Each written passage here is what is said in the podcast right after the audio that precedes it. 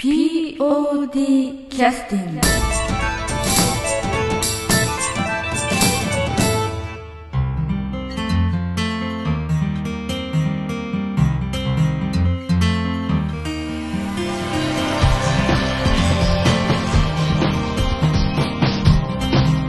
劇団 POD ポッドキャスティングです。この番組は富山県を拠点としたアマチュア劇団である劇団 POD のポッドキャストです。劇団員や関係者ミュージシャンやアーティスト他の劇団の皆さんにご出演いただきましてオリジナル制作の劇中音楽を交えていろんなお話をしている番組です。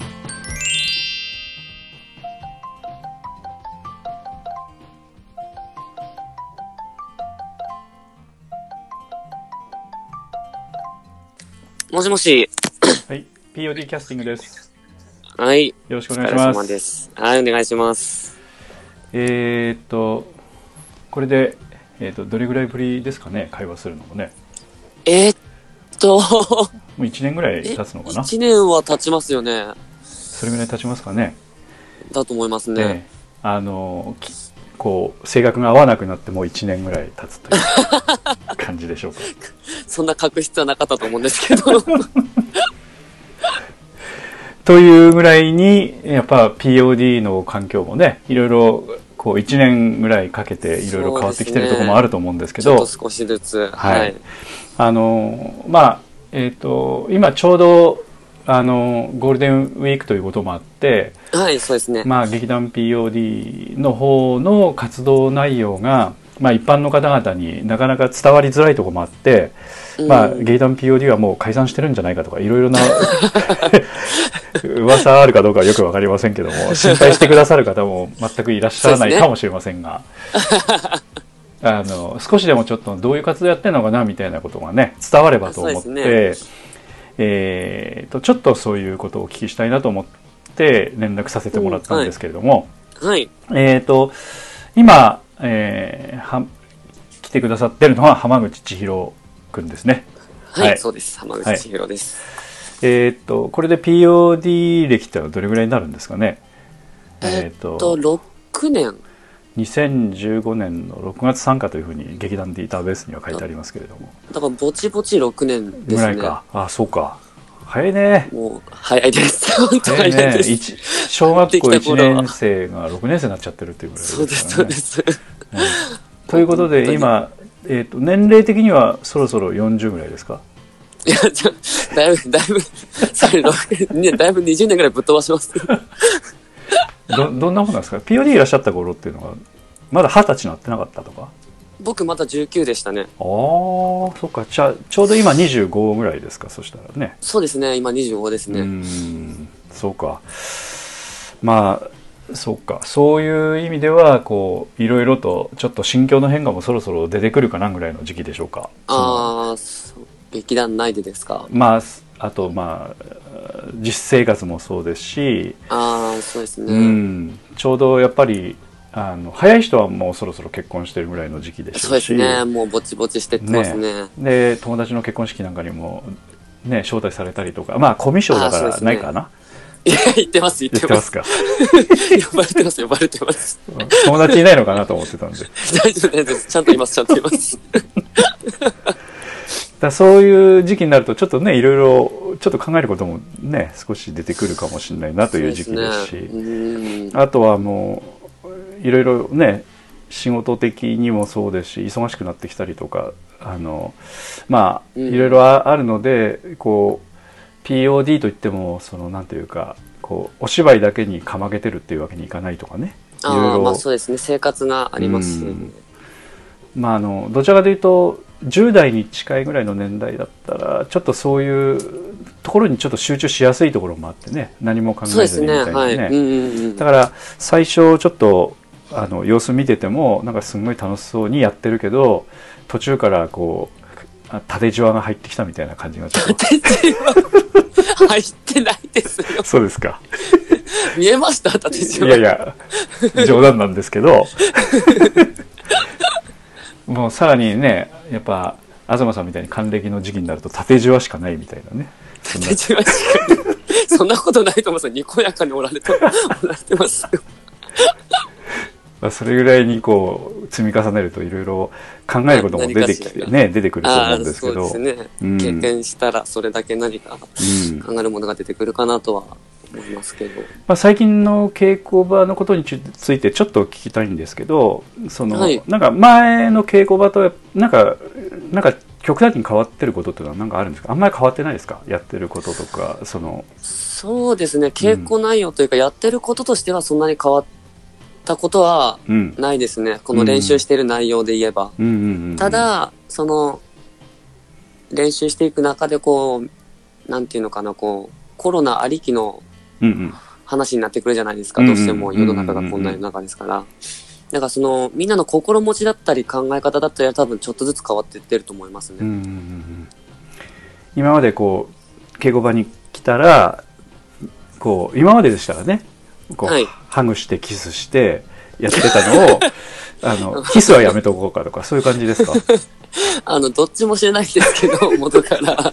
そうですか、それがどっちも知らないですけど、まあ、例えば分かりやすいところで言えば、見た目で言えばマスク皆さんしてますし、きちんとその、ソーシャルディスタンスじゃないですけど、間隔も空けて稽古もしますし、あー感覚開けてるのはでも昔からじゃないですかこうみんなほら会話もしないからさ いや、会話してますよ。あしてるの？してしてます。してます、してます。ちゃんとコミュニケーション取ってます。そうですか まあでなそそういう感じの距離の取り方ってのはなんかやっぱ意図的にこう隣に人が座るとパッと離れたりとかなんかそんな感じ？その。いやーなんかそこまで露骨ではないですけど、うん。でもやっぱりきちんと練習するときはちゃんと一回うん。きちんと感覚取って座って、で、それで読もうって感じでやってますね。特に東さんがちょっと近めに座ると草とか言いながらこう離れていくとか そんな感じで。そんなひどいこと言う人一人一人もいないです。ね。そうですか。あのその辺はこうす最初に座った人を軸にこう距離を取っていくぐらいの感じですか、ね、ああ、でもそうですね。自然とみんななんかこう、円になってこうん。う、座っていく感じだったり、なんか部屋だ、違う部屋だったりしたらこう、机の間隔開けて座ったりとかうん。してますね。今あの大門総合会館というところでねずっとはい。今も、あの稽古してると思うんですはいね、そうです。あの、はい。えー大門の中にあるあれ今今も同じ色なのかな？あのあピンク色ピンク色の建物ですかね、えーそちらの方でなんかいろいろ部屋借りてやったりするんですけどなんか最近のなんかこう稽古の写真とかねちょっとみんなから送ってもらうのを見るとちょっと、うんあの会議室じゃなくてホールの方でやらせてもらったりとかしてる感じもするんですけどそういうことが逆に多いの今は。ああ、今、ちょっと、東さんの顔のおかげでというか、ちょっとロビー活借ていただく。あの結果とか あの賄賂の結果とかよくわからんですけど、賄賂、賄賂かわかんないですけど、はいはい。まあちょっと、心よく貸していただけることがあったのでうん、ちょっと、ありがたく、ありがたいことに、舞台の方使わせて練習させてもらってることがうん。多々ありますね、最近は。うんおかげで、うん。距離も取りやすいですし、そうですね。あのうん。会議室に比べるとやっぱりどうしても天井もね当然ホールだと広いしし、はい。まあ、ステージの上で別にそのなんていうか具体的な立つ位置決めてやってるというよりもそのスペースを利用して稽古してるぐらいの感じそうですね、はい。うん。今だからそういう意味ではこうホールの方にねあの声の声の響き方とかやっぱあの大門総合会館では公演したことありましたっけ？あ、僕ないんですよ。ああそうでしたっけ？全部、はい。あのウィングウィング高ウ岡ングィングウィングですね。あああの公演やってる場所と練習場所と違うんですよねいつもね。はい、そうですね。うん。最近はね。はい。だ大門総合会館も客席自体の数はあのウィングウィングとあんまり変わらないんですよね。あのウィングウィングの方が広そうですけど、うんうんうん。客席自体の数はそんなに50席ぐらいしか変わらないらしいあのぐらいなので、うんえー大門の方はちょっと50席ぐらい少ないんですけどやっぱちょっとあの少し大門の方が狭く感じるんですけどあのあ、そうですね。うん、声の響き方とかその辺についてはやっぱりホールでやるのとねやっぱりあの会議室でやるのと全然やっぱ違うので、そうですね、全然違いますからね。まあ、そのやっぱり自分がどれだけの声出しとるかもわかりますし。う。ん、うん。あのその中で今あのちょうど6年目にここれから入るところで、はい。えー自分よりもあの入団してきた人の数の方が多くなってききてる感じですかね。自分よりも先輩よりも後輩の方が増えてきてる感じですか、そうですね、こう、今、劇団に来られて活動されてる方の中でうん。言えば、もう本当に先輩より後輩の方がどっと増えて、うん、ちょっとねあのちょっと増えてきてますね。そうですね、ありがたいことにうん。なんたかこうてくださって。その大門総合会館の前にこう餌でもこう巻いてるっていう感じですかね。こう それに食いついてくるみたいな。そんな感じでよくわからんですけど。なんですか何かしらを見てきてくださってるんですかね。うん。なあだって今あの、まあ、この前ちょっと東さんともねちょっとはい話、ポッドキャストでも話してたんですけど、はいはいはい。今の時期っていうのはどうしてもその、まあ、こういったあのショービジネス的なあのお客さんを集めてこうなんかするっていうようなこう集まりというか団体はどちらかというとその活動自体が少しあの向かい風というかちょっとあのそうね。そういうふうな気を使わなくちゃいけないところがあるので、うん。当然その、そこに集まろうというふうに思ってる人もやっぱりあのなんていうんですかねそういうのを覚悟してね、うん。当然集まっては来てらっしゃるんですけど新しく来る方っていうのは、よっぽどその辺の空気が読めないのかその なんかこう変わってるのかという人しか集まんないんじゃないかみたいな話をねちょっとしてたんですけど。まああの逆に言うとそういった時期にこうなんて言いますかねその選択肢の一つとしてその演劇活動というのがちょっとうん。注目をされるようなタイミングに来てるのかなみたいなことはうん。東さん無理やりこうひねり出して話はしてましたけどね、うん、私はどうしても空気が読めない人しか集まってないんじゃないかという感じがしてるんですけど。いや、そんなことはないと思うんですけど。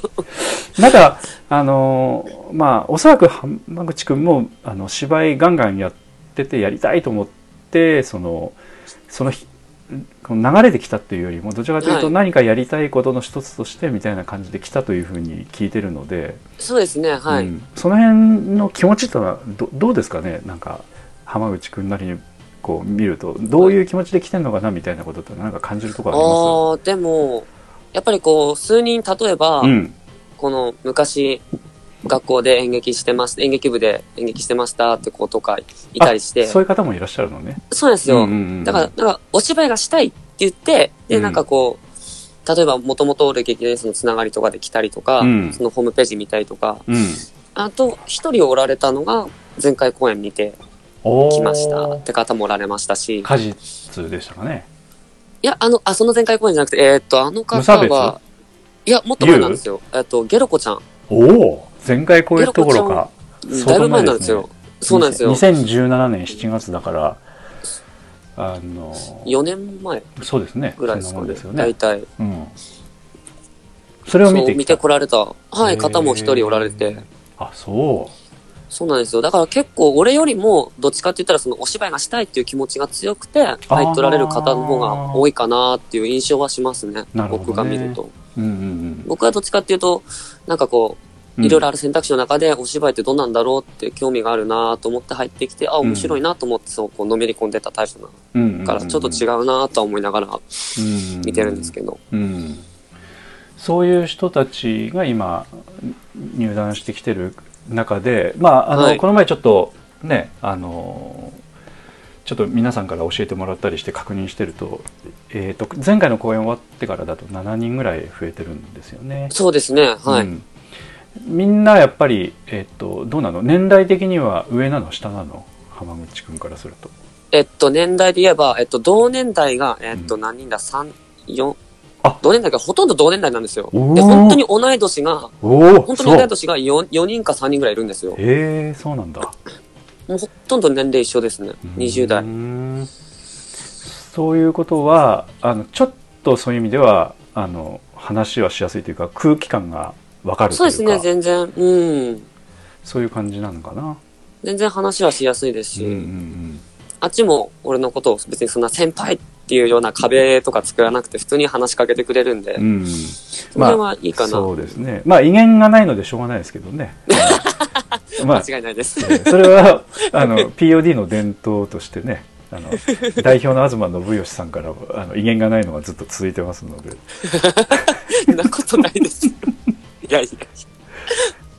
うん、あのまあこう話しかけたりねしたりしてまあ、うん少しちょっと話はしやすい雰囲気みんなで作ってるのかなっていう感じはねそうですね。うん。うん距離は全然近いと思いますね。うん、そういう方々が入ってくるとまあ当然その基礎的なものとかそういったものっていうのはあの劇団 P まあ私なんかも分かってるかどうかよく分からんですけれどもそのはい。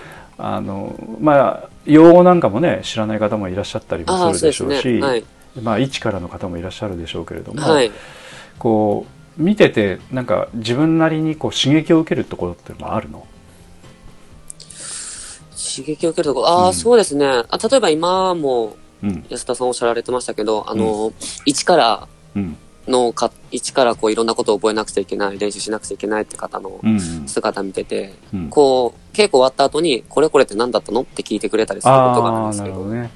たまにこう、その中でちょっと俺も気づかなかったとこに気づいて聞いてくれる子とかがいて、うほうほう。あ、そっか、そこが気になるんだと思って、ちょっと新しい、ちょっと発見ではないですけど、うんうんうん。ちょっと視点というか、に出会えたことはありましたね。うん。それは話しても大丈夫？あ大丈夫です、大丈夫です。どういうどういう内容内内容なの？その、なん、なんて言えばいいかな。その、普通に聞かれることだと思ったら、なんか、よ、本当にその用語だったりとか、その、例えばこの指摘してた意味は何だったのとかってことはよく聞かれてたんですよ。うんうんじゃなくて、なんであの人はああいう読み方をしてたんですかって聞かれて、あのその台本の読み方ということ？そうですね、そうですね、台本のセリフの読み方を、なんであの人はああいう読み方をしてたんですかって聞かれて、俺は普通に、例えば宇宙という文字が書いてあったら、それを空と読んでたとか、そういうことですか？それちょっと漢字の読み方の違いですね。そ うそういう違 そういうのとまた違うんですか？そうそうとは違って。どどういう？あの、そニニュアンスというか。表現、そうですね、ニュアンスですね。表現ですね。俺は普通に、そのキャラの、その登場人物の、うん。にせ、あの、準じたというか、のセリフだなと思いながら普通に聞いてたんですよ。なんだけど、そのセリフの、あ、その、その登場人物の、そのセリフのこの部分は、どうして、ああいう風に言ったんですかつって。あー。僕はこう聞こえたんですけど、みたいな。例えばこうこう読み方によってはちょっと叫び気味にちょっと表現まあ、するような、とかですね、まあ、簡単に言えば、うん。それをなんていうかこうボソッというような感じでそのそうそうそうとかですね、うん。簡単に言えば、うんうん。わかりやすく言うと、そんな感じの違いのところをどうしてですかって聞かれて。うん。それであのよくわからなくてしどろもどろになったとかそういうことですか？いやー、本当に、えー、そこかってなって。うんまあでも分かる範囲では一応解説じゃないですけど、うん。説明はしましたけど、うん。多分こここういう表現がしたくてこう言ったんだよっていうのはなるほど見ねてたんですけど、えいやでもやっぱり刺激はもらえますね。刺激っていうかこう、あ、負けてられないなって思うことは多々ありますね。本当に。どの子にうん。しょっても。まあそれも POD の伝統みたいなところにもね。潰しに入るみたいなね。潰しには入らないです。そうですか。ちゃんと、ちゃんときちんと接してあげます。と そうですか。芽が出そうな時にガツンとね潰しに入るみたいな。ひどい。うんなるほどね。あの今あのその新人さんが入ってきてるということもあるんですけれども、はい。その新しくこう芝居の作り方みたいなものもこういったやっぱり感染症の影響であの POD のそのなんて言いますかね全体的なプロジェクトの進め方みたいなものがやっぱりちょっと変わってきざるを得ないというか、そうですね。うんはい。まあこういうふうにやってみようかああダメだなみたいなことでこういろいろあったりとかその公演の設定の仕方とかね一応目標そうですねはその公演をするという目標がそうですね。はい。劇団にはと当然あるんだけれども、はいまあプロではないのでその、えーなんて言いますかねその収益を上げないとあのお客さん来ていただかないと生活ができないというようなところまでは行ってないので、うんそねの進め方というかそういったことをこう模索しながらやってるところもあってでもその目標設定としては公演があってその日程を決めて、そこまで赤字を出さずにどういうふうにやっていくかみたいなことも含めて考えていかなくちゃいけないことが結構あるんですけど、はい。あのこの前ちょっと東さんとかもとお話ししてたらその、はい。やっぱちょっとみんな考えるようになってきたねみたいなことを言ってたんでねだからああ、でもそうですね。はい。うんその辺についてはどうなんか感じられるところありますか、あの、例えばそういう、うんそういう方針を決めるというか会議というかみんなで話し合ってる時に、うん僕割と本当にいろんなこと考えはするんですけど、うんあんま口に出さないんですよね。あよっぽどなんかかこう気になったりしない限りは。あそうなんだ本当にいつも「あーなんでやねん!」とかなんかそんなこと言言ってるわけじゃないってこといや、そんな風なことは言わないですけど。いや、まあこの、あこの芝居やりたいんです。なんでやねんみたいな、そういうツッコミを入れないということですか？違う違ういや、突っ込み入れるかもしれないですけど。なんかあんまり積極的に発言するタイプではないんですけど、僕。そうですか。いやよくああ、そうなんですね、とか言って。あ、でも、やっぱりここはって思うとかちょっと言ったりはするんですけど、うん。でもやっぱりこう、自分より後輩の子たち、うん。あの、今、今、最近入ってきた子たちじゃなくて、うん。あの、前からいる俺の後輩の子たちうん。とか、まあ、年上の方もおられるんですけど、うん。の方やたちが、厄介お、お付き合いするの厄介な人たちですよね。いや、別に厄介じゃないですよ。仲良くやってますよ。そうですか。その方たちが結構こう、これってこうなんですかとかって質問したりとあか、あ。こうした方がいいんじゃないですかっていう発言が結構多かったなっていうのは確かに感じましたね。そうなんだね。うん。自分は変わってないわけ？俺は本当に考えるだけで終わってます。いや、なんかいくつか卓を頭の中で浮かべるんですけど、うん。これこうしたらこれかこれかこれだよなと思うんだけど、結局どれがいいのかなと思って言って喋れなくなるんですよ。うん。まあ、まあ、発言するっていうのはね、あの中途半端にちょっと発言しづらいところもあるのでね、会議ね。そう、ちょっとちゃんと決め決まったものを話さなくちゃと思うと、ちょうん、確かに、ね。っと言えなくなる時があって。あとはそのその劇団をこう運営していく側としてどういうふうに考えてやっていくかみたいなねそういうような発想でどちらかというとその、えーなんて言いますかね。こうお客さんではなくてうん。こう運営側に入ってや考えていくっていうような人のうんうん。数もちょっと増えてるというかそういう感じの雰囲気があるみたいなことはちょっと東さんから聞いてるんですけど、うんうんうん。その辺についてはどうですか？だからこう、ちょっと変な言い方になるかもしれないですけど、うんコロナっていうちょっと一つの障害があって、みんなそうやってやっぱりきちんと考えるようになったのかなっては、んやっぱり思いますね。んやっぱりそれまでは、みんな一応考えてきてはおったとは思うんですけど、はいはい。そこまで発言することもなかったですし、うん。なんかちょっと的外したようなというか、うん。なことも多かったですし、うん。なんか結構沈黙が多かったと思うんですよ、これまでのその話し合いの場だあと、。そうなんだ。沈黙っていうか、うーん、みたいな時が結構あったと思うんですけど、今そうでもないんですよ。誰かしらがやっぱり喋ってるっていうか、おお、そうなんだね。発言してるってことあー。が、やっぱり変わったんだなっていうか、みんなそのコロナのおかげでこう変わらなくちゃいけないっていうのを感じて、うん。きちんと考えてきてるんだなっていうのは、うん。まあ、簡単に言うと、まあ、こういった感染症のあれ、うんあの蔓延ということもあってその、うんいわゆるそのお客さんを集めて単純にこう講演をしてそれを趣味としてやっていくというふうなことについて、まあ、当然その逆風が吹くのでそれをどのようにやっていくかということを考えないと、劇団 POD 自体の運営がなくなってしまいますよとはい。そういうこと、ということですよね。そうですね。はい。うん、だそうなるといやいやいやいやいやいやとあのうん。やっぱちょっとやっていきたいと思うんで、どどどどどうすればいいんかねみたいな雰囲気にはなってきてるというそうですね。ことでしょうかね。うん。そうなるとあのどうなんですかね、まあ、私とか、まあ、東さんとか、まあ、南本さんもおそらくそうだとは思うんですけど長くやってるとやっぱりちょっとライフワーク的にこういった演劇の活動に携わろうとみたいな感じがあるんですけどあの浜口君からするとその、はい。なんて言いますかねこの演劇活動っていうのは浜口君にとって今どういう位置づけでどんな意味があるんでしょうかね。ちょっと難しいですか？あの、すごく大行な話になってくるんですけど、ほうほ割と生活の一部っていうよりも結構大きいものかなって個人的には思ってて、おおそうなの？今、こう、たお仕事をして、うん。例えば友達とご飯食べてとか、家族と喋っててとか、うんいろんな、なんていうか幸せの形というか、うん。がある中で、でもやっぱお芝居してて、稽古とか、うんもちろん本番もそうですし、劇団員の方と過ごす時間もそうですし、うん。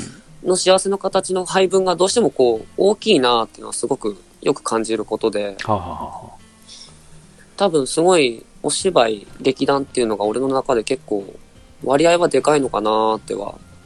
思いますね。ということは。リスクが高いので、なんとか排除していきたいと。こういう感じでしょ 違う違う、そういうわけじゃない、そういうわけじゃない。う。んどういうこと？リスクが？リスクが高いので排除したい。そうそう。やっぱり、こう、劇団活動の範囲が広くなってくると、これはやっぱり人生的にこう、傾いていくんじゃないかと。違う違う、そんなこと思ってないです。そんなこと思ってないです。いや、だからちゃんと大事にしていかなくちゃなとは思ってるんですけど。ううんそれはなんどんな意味合いがあるんですかね、浜口君にとってはね。ーん、意味合いですか。うん、どうこかなう、やっぱりこう、つまあ、簡単に言うとつぐ、こう、生きる活力になるみたいな感じなのかあ、でもそれは本当に大きいですよ。生きる活力、目標？じゃないですけど、例えば仕事をしてる時にどうしても嫌な時とかうん、あったりするじゃないですか。うんそういう時とかも、やっぱり、ああ、でも仕事しないとお芝居できないからな、とかっていうような思考の形はあったり。なるほど。し芝居とかで嫌なことないの？いやー、嫌なことっていうか、やっぱどうしてもこう、ゼロとは言えないですね。やっぱりうん。うん嫌なことというか。うん。そしたら、仕事もあるし、みたいな感じになるってこと？いや、なそうならないんですよね。申し訳ないんですけど。まあ仕事は生活の糧と。そうですね。はい。うんまあ、やっぱお芝居は楽しいということうん、ですかね。心の糧って言えばいいんですかね、その言い方してくると。ううんん。ちょっとやっぱり今は少し、ああの、そのお芝居の、その範囲が広いかなということですね。そうですね。ううんん。なるほどね。うん。あの、今、あの、これからね、あの、今までの経験も含めて、ちょっとあの、はいちょっといろいろ少し聞いてみたいなということがいくつかちょっと思いついたので、後半にちょっとお聞きしたいと思うんですけど、はいあの、休憩の曲みたいなものでちょっと思いつくのがあれば、ちょっと教えてもらいたいんです 休憩の曲、けど。ええまあ、えー目の前にな CD がないのであれかもしれませんけど、あの、そうですね。うん、この公演とかっていうのがあれば言ってもらえれば。じゃあ、えっと、今度は愛妻家ほうほうほうほう。から何かあるか第な45回公演。今度は愛妻家、そうですね。はい。えーこの中で、えっと「さくらグッドアフタヌーン」「メモリーズ」「クリスマスアゲイン」えースケッチブック」「スクラップブックか」それから「ホワイトワルツ」という吉野夏希ちゃんが作ってくれたね、うん。曲が並んでますけど。まあどのあたりぐらいのやつがいいかな。あのおそらく題名聞いてもちょっとあれかもしれませんけど。ただ、はい。あのまあオープニングエンディングもあるし、そうですね。えーグなんかメモメモリーズっていうのもなんとなくわかるんじゃないかなクリスマクリスマスアゲインとかうん。あのスクラップクリスマスアゲインがなんか覚えとるような気するんですよね。ん違ったかな じゃあ違ったかどうかは別としてちょっとやってみますでかそうですね。はい。じゃあ、えー、と45回公演今度は愛妻家ということで、えークリスマスアゲインということでちょっと曲紹介してもらっていいですか？あ、はい。えー、劇団 POD 第45回公演、今度は愛妻家よりクリスマスアゲイン。どうぞ。「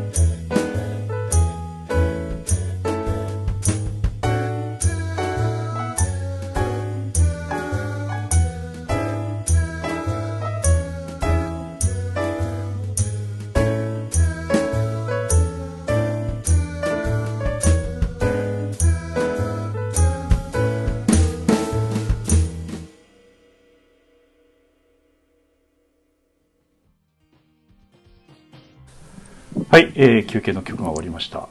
あの、今、想定してた曲と合ってたっていう感じだったんですかね。はい、そうですね。うんあ、やっぱりかって感じですね。これは、どういう時に使われた曲なんですか？なんかあの、えっと、なんかパーティーの準備しててなんとかそうですね。。はい。本当にその通りで、うん芝居の中でクリスマスパーティーするよって感じになって、うんでそ、の準備しながらと、まあ、始まってチロッとぐらいかな流れとった曲のはずですね。。えっと、えっと、出演してたのは、えっと、誰と誰なんですか？えーっと、門口、門口英二さん、うんうん。中島英子さん、うん。えっと、浜口千尋、えっと、あ、名前出てはるかちゃん。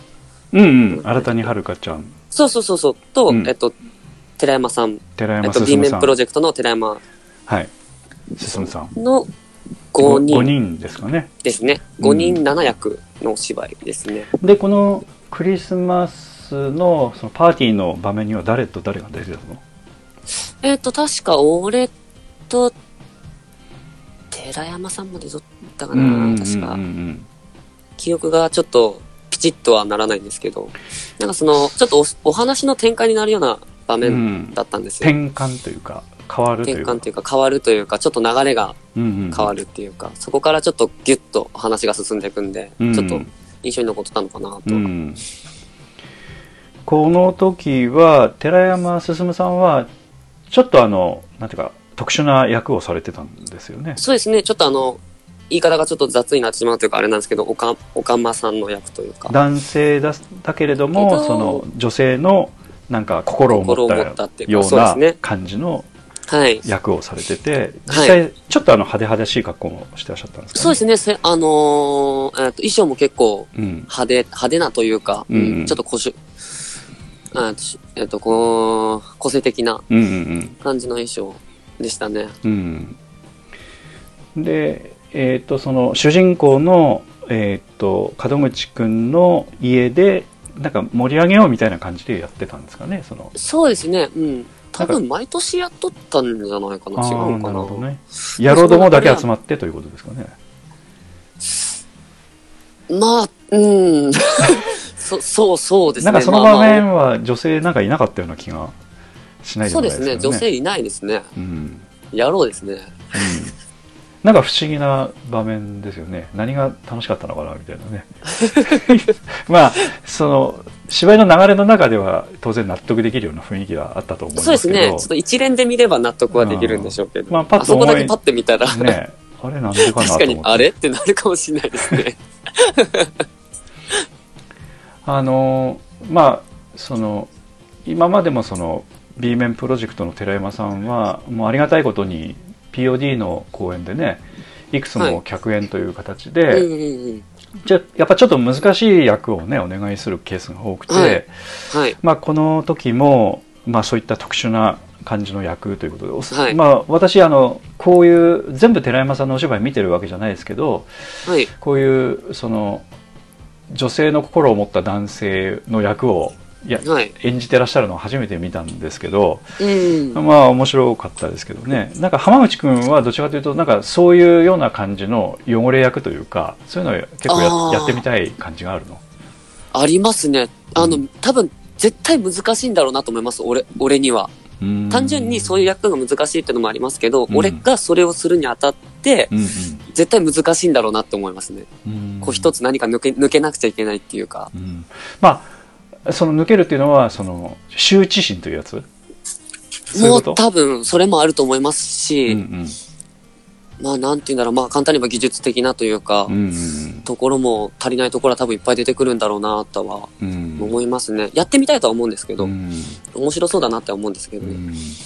やっぱちょっと考えてみるとねあの少しなんて言いますかねこう世間の人に裸を晒すというかそのうんうんうんパンツを脱いで見せるぐらいの そうですねうん、なんかそれぐらいのなんていうかちょっと腹がないと、うんうんうんうん。なかなか難しい役かなという感じはしますそうですね。腰据えていかんとダメやなとは思いますね。うんそういう意味ではちょっとあの難しいというふうな今感想を持ってるということですかね。そうですね。だからあの、当時は、うん、その今度は綾瀬の時は僕は初舞台だったんですけど、うんうんあの役者として出るのが初舞台で、うんがすごいそれに必死だったんですよ、本当に。うんうんセリフを覚えて、きちんとやって、って動きも覚えてってやることに必死で。うんうんで、少し時間経ってから、こう振り返ってると、ああ、改めて寺山さんのやられた演技ってすごいんだなっていうのがちょっとしみじみとこう分かってくるようになってきて。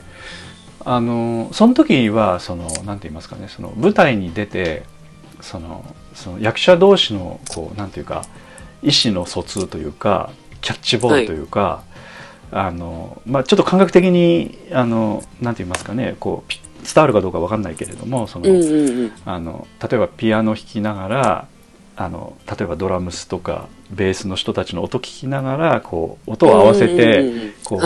少しちょっとなんて言いますかねこう曲をこうシンクロさせていくというか、うんうんうんそういったことっていうことっていうのはやっぱりそれなりにこう楽器をこう弾き慣れないと難しいところもあるんですけど、うん。まあ、デビューの時っていうのはいきなりやっぱそういうのは難しいですからね。やっぱ役者同士ね。でもの会話っていうのは。あの、演出の南本さんが、うん。本当にそういうことを、そのちゃんと、うん。あの、お芝居の中で会話するんだよ、やりとりするんだよっていうのをきちんと教えてくださってたんですよ、そのうん時に。うんうん。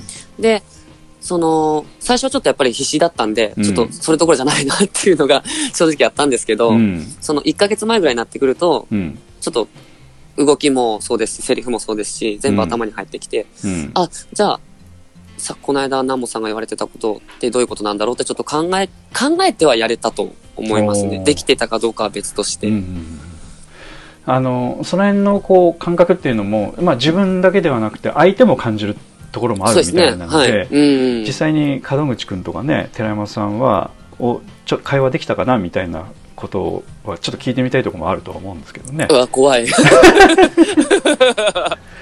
うん、まあほとんどできなかったと言われるかもしれませんちょっと分かりませんけどは高いと思います。そうじゃないかなって俺は思うんですけど。うんただあの相手も分かってくれてるみたいな感覚も分かってくるともっと楽しくはなってくると思うねさあ、それはそうだと思いますね、本当に。ううんん。だからその寺山さんのそおお芝居の難しさもやっぱりそなんて言いますかその公演のねその稽古の時点でももっともっと、あの今だったらおそらくわかると思うし、そうですね、はい。うんうんやっぱそれだけ経験積むっていうのはねなかなかあの勉強することになるのでやっぱり1回ではなかなかうんやっぱ難しいというかね、デビューで逆そうに、ですね。えーやるっていうのは難しいとは思うんですけどね。うんじゃないかなと思いますね。ただやっぱ浜口君見てても結構欲張りな感じがするんだよねその か1回の公演でこれだけ刈り取ってやろうみたいなね。え、本当に見えます？うん見えるね。いやわ悪いことが、悪いことかどうかちょっと分かりませんけど私はそういうスタンスであんまり芝居と取り組んだことがないんで、うん、だから、うん、なんかもうちょっと肩をの力抜いてやった方が収穫が多かったりする時もあるんじゃないかなみたいなね、あー、それは指摘されたこともありましたし、自分で思うこともありますね。うん。どうしても本当に欲張りなんですよ。うん。例えばこのお芝居でこの役をするにあたって、あ、うん。じゃあこれができるようになるなっていうのが思ったりとか、うん。とか、例えばすごい変な方向行きますけど、例えばじゃあうん。後輩がこの役やってるから、あ、じゃあ後輩の子の方がこの方ができるようになるなとかっていろいろうんうんうんうん。考えながらできることできることを、成長できること成長できることって考えてってやってるんで、うんうん本当に欲張りなんですよ。うん。で、たまにそれ頭から抜いて本当に楽しむことだけ考えてやれば、うん。もっと違った形のいいものがでできたんじゃないかなって思う時はすごくありますね。こうまあまああのいろんな考え方があってねいいとは思うんですけど、なんかこう芝居をやるにあたって少しいらない感覚かなっていう感じもするところもありうん、ますよね。ちょっとそうですね。うん。うん最近自分でも思うんですよ。本当に。楽しくやればいいでしょ、とりあえずは。つって。とは思うんですよね。そこがまず根本じゃないって最近思って。役になるっていうことに集中だけするみたいなね。ううんん。だからそれで後で振り返ってみるとなかなか面白いこういうとこも成長できたなみたいな感じの方そうそうそうそう、そうですね。うねん。まあまあ想定しないとね勉強できないというところもあるので本当その辺のバランスは難しいとは思うんですけどね、うん、あんまりこう、うん、設定しすぎるっていうのもあのちょっと難しいところもあるのかなという感じもね、うんしてるんで、まあ逆にそれがなくなるとできんという人もいらっしゃるかもしれないんで、うん、まあ人確かに。うん人それぞれのやり方なんでね、まあでも自分でそういうふうに思ってるんだったらまたいろいろね工夫してみられてもいいかもしれない。ちょっと試していこうかなっては思ってますね。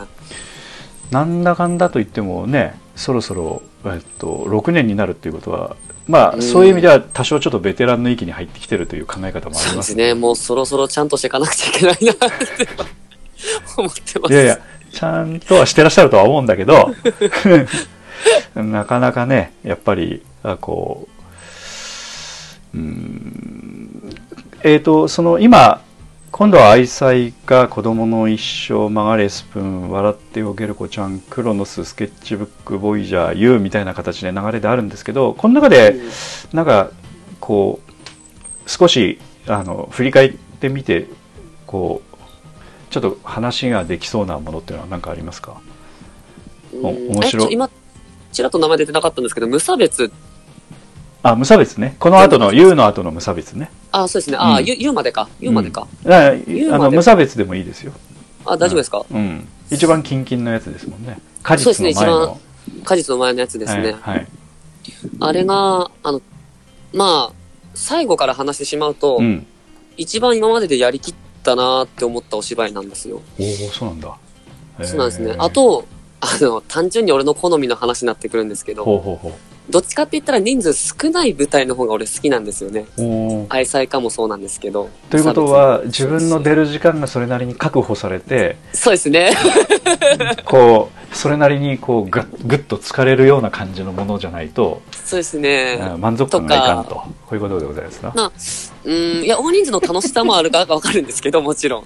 わかるんですけど、個人的な好みで言うと、人数少ない方が好きで、うんこう、ギュッとやれるのが楽しくて、本当に今言っておられましたけど。うんで、その中でちょっとあの、今までやったことのない感じの台本だったんですよ。無差別っていうのが。ちょっまあとアングラなというか。そうですね見てる人も楽しいかどうかよくわからんみたいな感じのお芝居ですよねそうですね。ちょっとそうか、そうやったかもしれないですね、本当に。あとまあ話の筋とかっていうポイントから見てもねそうなんですよ。結構、だから本当にお客さんに伝えるっていうことが難しかったお芝居だなとは思うんですけど、いわゆるお芝居的なあのストーリーというかねそうんの表現の仕方というかうん。まあ、物語をこうつないでいくっていう感じともちょっと違うところもあるので、うんうんう。うんん難しいお芝居ですよね。そうなんですよ。だから本当にやりきれたなとはすごい自分がやれること、その時点で、うんその時点の俺がやりきれることを全部出し切ったなっていうのがすごく公演の後に思えて、うん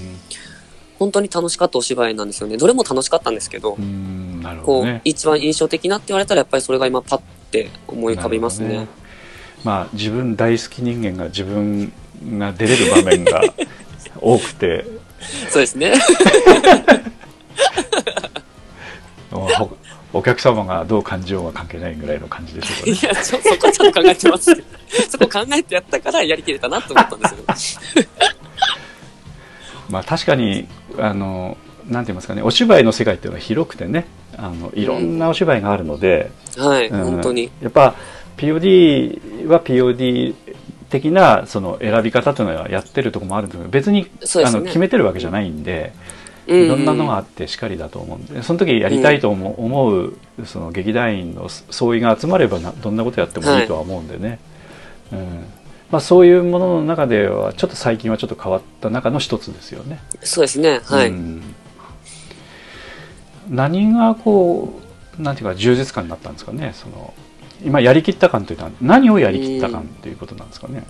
あのーまあ、さっきも話出てましたけど、やっぱりお客さんに伝えるのが難しいうん、お芝居だったんで、難しいすねそこにすごい力注いどったっていうか、どう、まあどうすればお客さんにちゃんと伝わるんだろうっていうのはずっと考えながら稽古してたんですよ。その稽古してる時も。脚本読んでもこれ何が言いたいのかよくわからんというところもある脚本だと思うんで、そうですね。うんパッと一回読んだだけじゃ多分、うん、なかなか理解でき、まあなかなかというか、あらかたは理解できても細かいとこわからなかったりとかは絶対あると思うんで。でなおかつしかもそれを、そのうんいろんな解釈の仕方も当然あるしね。そうですね。はい。ううん。あの本は本当にそうでした。うんとなるとどうその噛み砕いて自分が何を伝えるのかっていうのはちゃんと分析する。やり方もあれば、うん。もうそのセリフの通りにあのなんていうか深く考えずにやるみたいな考え方もあるでしょうし、そうですね。うん。だからあの、どっちも使ってましたよね。本当に自分の感覚だったんですけど、うん。例えばここはいろんな人にいろんな考え方をしてほしいから、その感覚、感覚でっていうか、あんまりガチガチに決めずに、うんお客さんに感じ取ってもらおうと思って、うん。そのままできるだけそのまま読むっていうか、うんうんうんのを意識したりとか、でもここはこう感じ取ってほしいから、じゃあここはガチガチに固めていこうと思ったりとかもありましたし、あのその中ではその、まあ、当然役者も考えてそのお芝居を作っていくのは当然ある、うん。当然なんですけど当然はい演出がこういうトータルとしてこういうことを考えてこういうふうにやってほしいみたいな考え方も当うん然入ってくると思うんで、はい。その演出の南本さんが言ってることはこいつ何言ってんだみたいなことって結構あったお芝居じゃないですか？そしたら。あー、何言ってんだというか。こい、こいつ何を何を何を言ってんのかなことわけわかんなことは思わなかったですけど。なでも、あ、俺と違うんだなって思う時はありました。あ多々あったということですかね。いや、どうかな多々でもないですけど、でも、うんところどころ、ああ、そっか、そっちか、みたいな。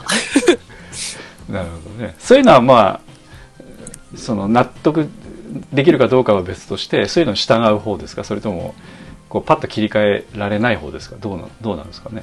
ああ、どうなんだろう。割と切り替えれる方じゃないかなって思うんですけど、大体が納得できることなんで、うーん、そうなんですね。まあ、ほとんど納得、納得できなかったことがないかな。南本さんの演出の時は。なるほど、はい。その辺がやっぱり、モンローとちょっと、その政治的な立ち位置が違うというか、え、てか、穴口さんに対してもそんな思ったことあんまりないですけど。そうですか。でも、南本さんの方がすごいうん、合うんだなって思いましたね、あら南本さんの演出が。あ、そうですか。どっちかって言ったら。えー多分。まあ、ほったらかしにされるのってのはあんま好きじゃないみたいな、そういうことですかね。うーんと、っていうか、うんほったらかしはほったらかしで全然いいんですけど、うん。なんていうかな。なんか、結構俺に個人に対しての演出ってなんかそんなに多くなくて、うんうんなんか、その俺じゃない人に対しての演出を見とって、うん。うん。あ、そっか。で、こっちが気づかされることもあるんで、うん。それが結構、ナモさんの時が多くて、それで余計に台本の読み込みが深くなっていくことが多かったんで、ああ、なるほどね。門口さんは結構こう役者に任せるって感じのうんうん方なので、うんうんちょっとその、ここはどうしてもっていうところは指摘してますけど、うん。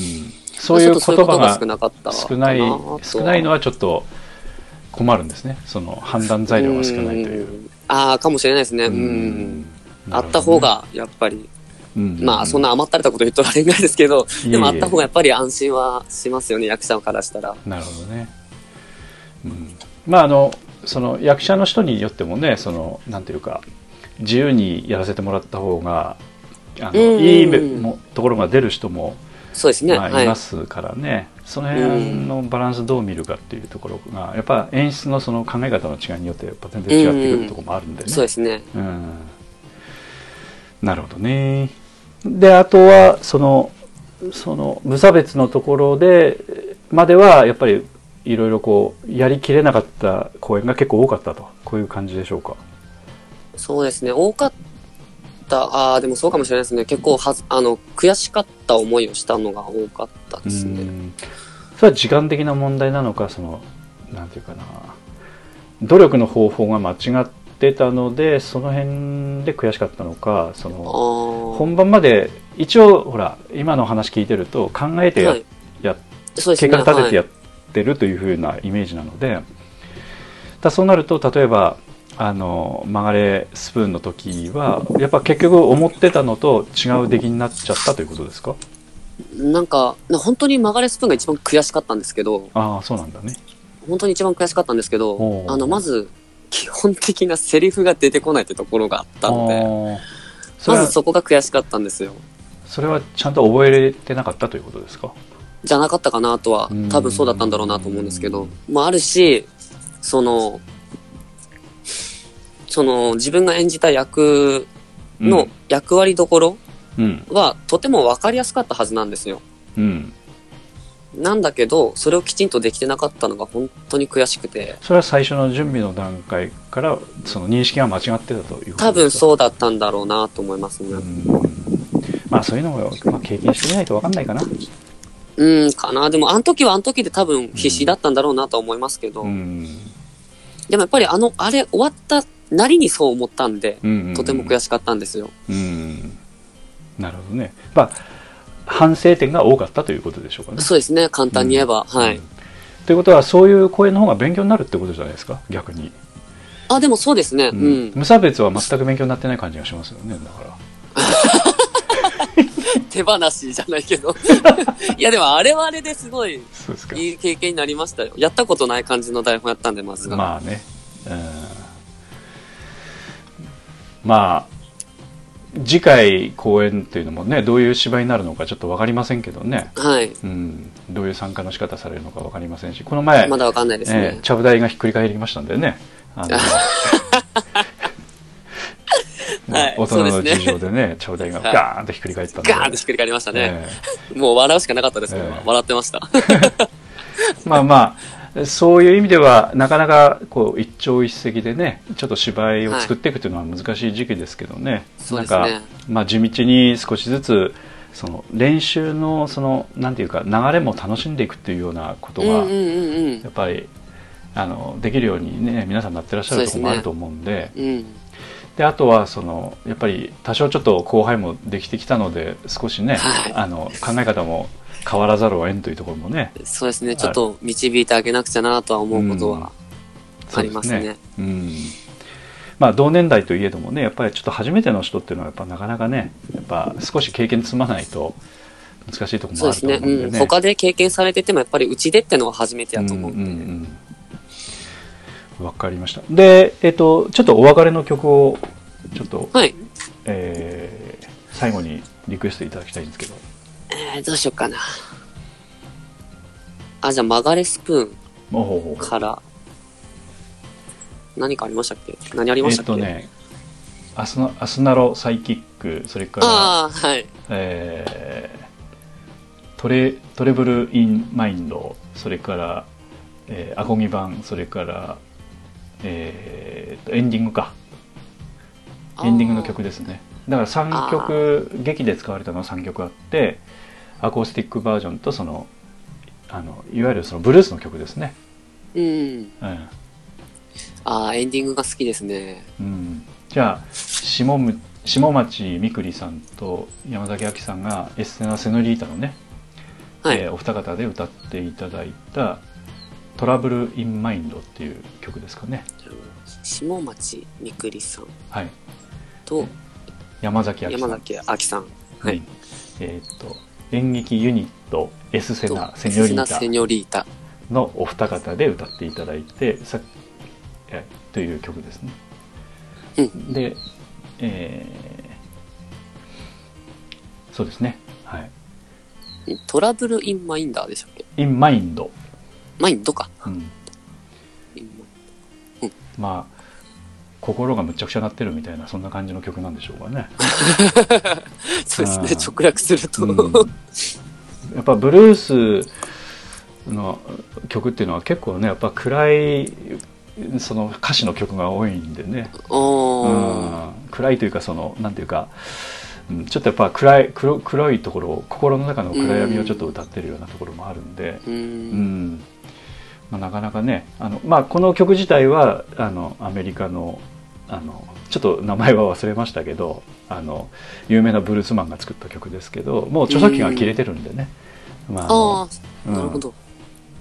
もう50年以上前の曲なんで、うん。まあ、あのこういうふうにカバーして勝手に歌って CD で発売しても大丈夫なんですけど、うんうんまあ、そういう曲でと編曲してねはい、はい。作れたという感じの曲ですけど、じゃあ曲名であの下町みくりさんと山崎亜紀さんが歌ってくださったということだけちょっと伝えていただきつつの曲紹介で大丈夫でしょうか？はい下町みくりさんと山崎あきさん。はい。はい第47回公演ですね47回ですね。はい。えじゃあ、えーっと最後にお別れの曲を浜口千尋君に紹介いただきますはい。えー、劇団 POD 第47回公演、曲がれスプーンより、えー、下町みくりさんと山崎あきさんのエスセナセニョリ、えー、演劇ユニットエスエスセナセニョリータさんのお二人で歌っていただいたトラブルインマインドです。どうぞ。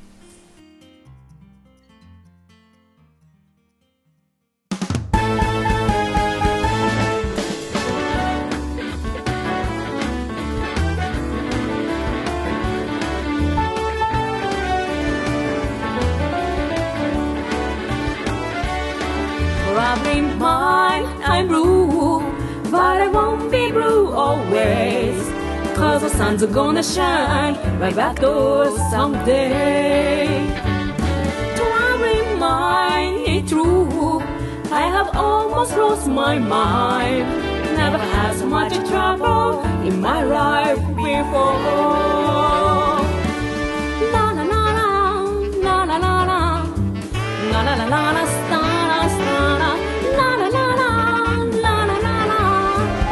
Do we do we do we do ba. Traveling mind, I rule, but I won't be blue always. Cause the sun's gonna shine right back to us someday. I'm gonna lay my head on some lonesome railroad line. Let the 290 trains in my troubled mind.「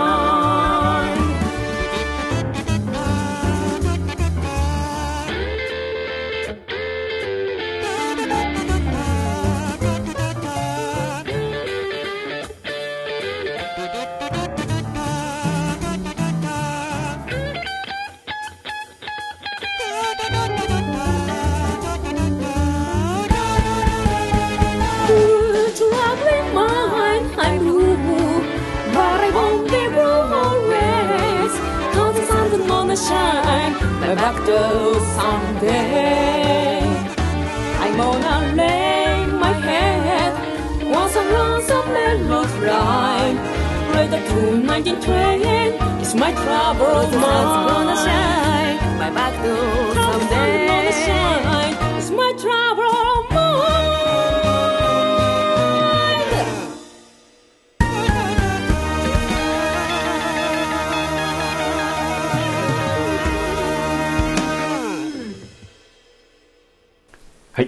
い、ます。噛んだ。まあ難しいですよね。あの、おそらく、あ の。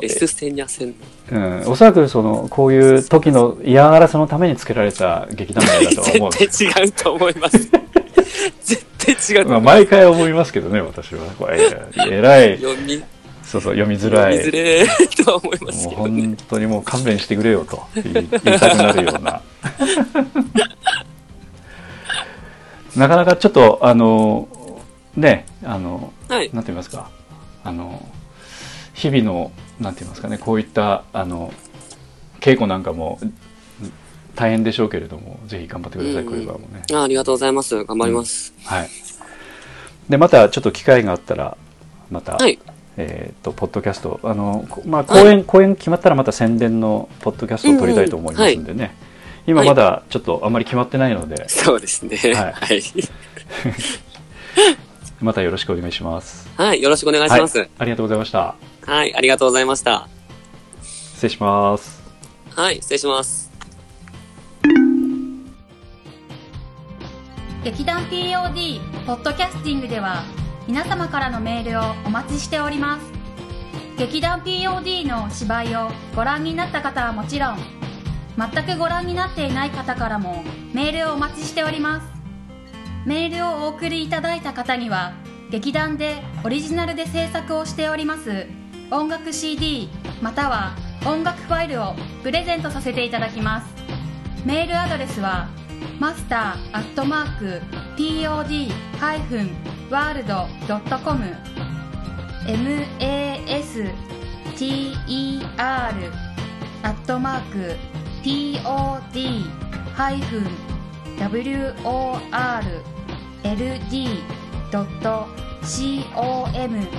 へ直接メールをお送りいただくか劇団 POD のオフィシャルウェブサイトの送信フォームからお送りいただけます。Google などで劇団 POD と検索してください。劇団 POD のオフィシャルページのトップ画面のインターネットラジオのリンクを開いてください。そのポッドキャストのページに番組へのメールはこちらからとリンクが貼ってあります。そちらからお送りください。もちろん Apple の iTunes ストアのこの番組のページのレビュー欄からの感想もお待ちしております。またオフィシャルページのトップページに Twitter と Facebook のリンクも貼ってありますので Twitter フォロー Facebook いいねもお待ちしております。それでは次回まで。